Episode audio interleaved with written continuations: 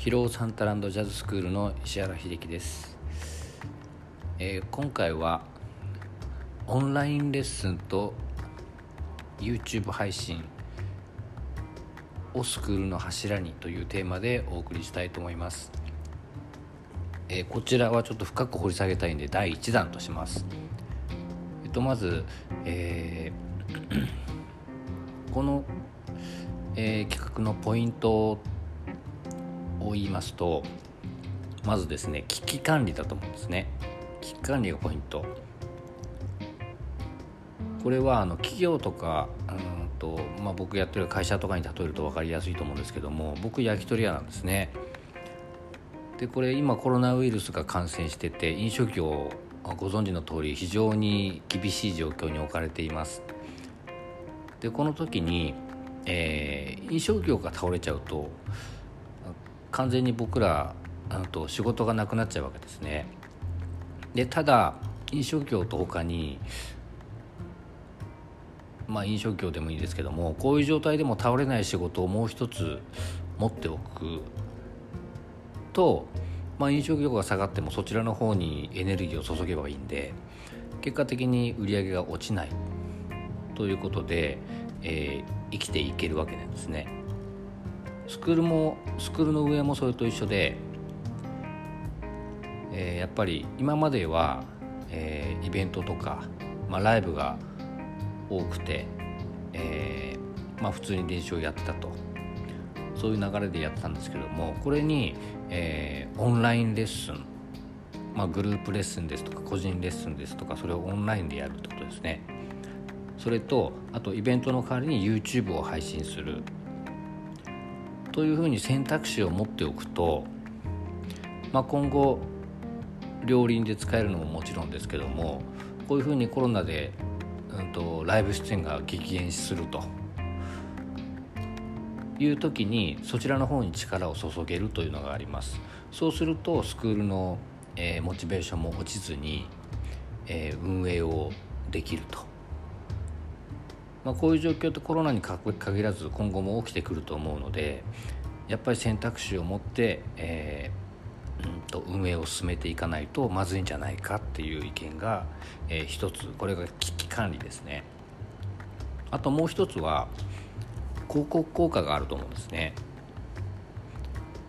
今まではさっきも話しましたけども、えー、とにかくたくさんライブに出るとステージに上がるというのを、えー、ある程度推しにしてきたかなと思ってますでもう一つは、えー、プロの講師が教えますよということがこれをまああの一般の人が感じてこれから、えー、音楽始めようかなという子供さんをお持ちのお父さんお母さんに響いて、えー、入会があったということだと思うんです。でそれプラスですねこれからは、えー、YouTube で配信すると。そして YouTube を除けばジャサンタランドジャズスクールを検索すればいろんな演奏の、えー、姿が出てくると。でジャズの場合ですねあのもともとある曲といいますか、まあ、古い曲をみんなで、えー、自分なりにアレンジして演奏するというのが主流になってますんで曲には困らないですよね。で皆さんが知ってる曲あのジャズ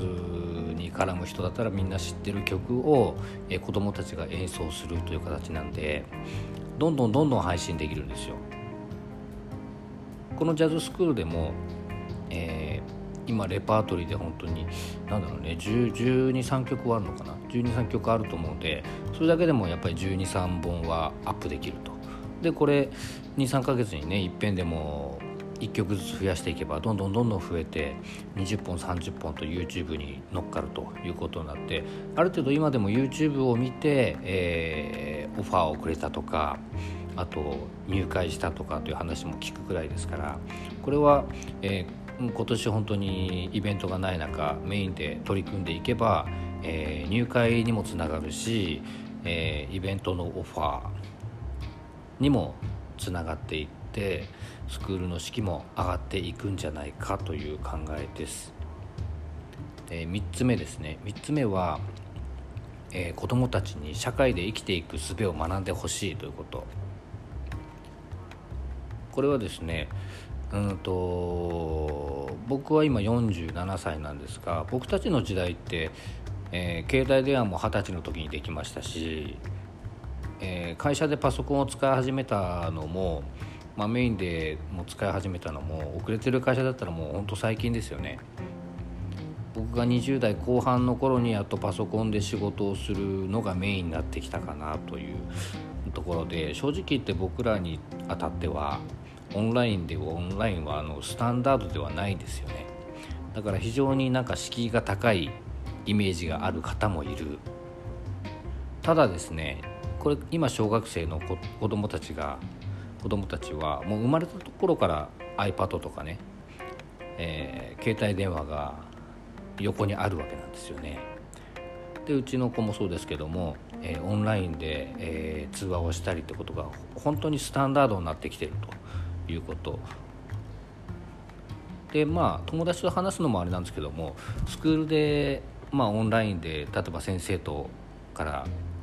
講義を受けると。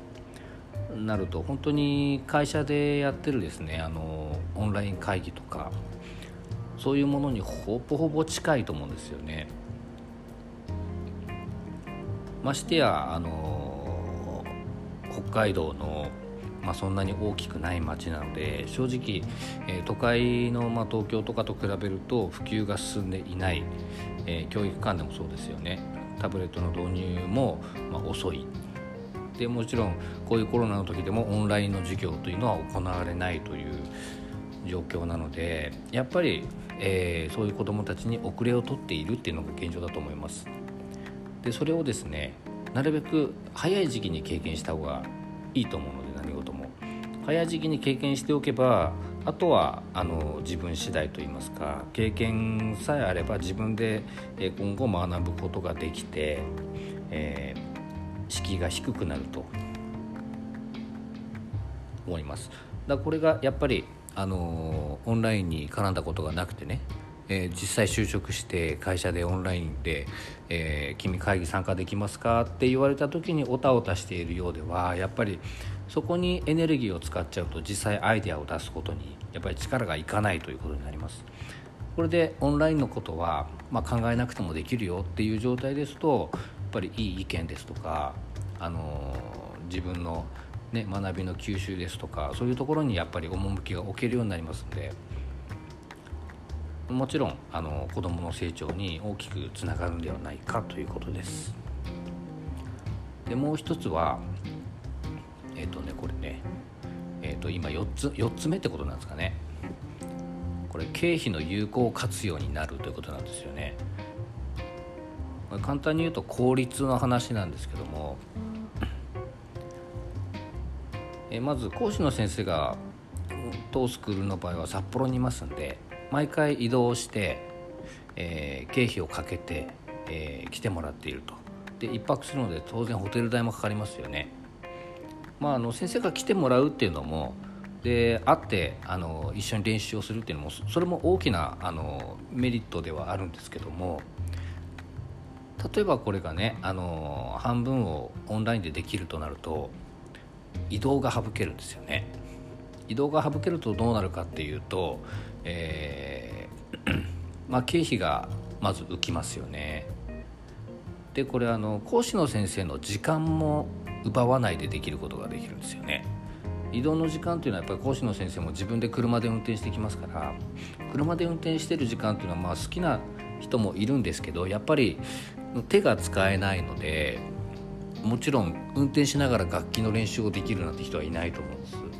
ただ運転してなければその時間は楽器の練習入れたり、えー、ライブを入れたりまた他のスクールのね、あのー、練習を入れたりあとオンラインレッスンを入れたりってことができますそうなると、えー、経費も安く済むし、えーね、そういう人の時間も奪わないで済むと。いうことですね。以上このまず危機管理あと広告効果あと子どもたちに社会で生きていく生きていく術を学んでほしい。あとは、えー、経費の有効活用。減らすんではなくて有効活用ということがポイントになるかなと思います。まあ第1弾はこういうところにしたいと思います。ご視聴ありがとうございました。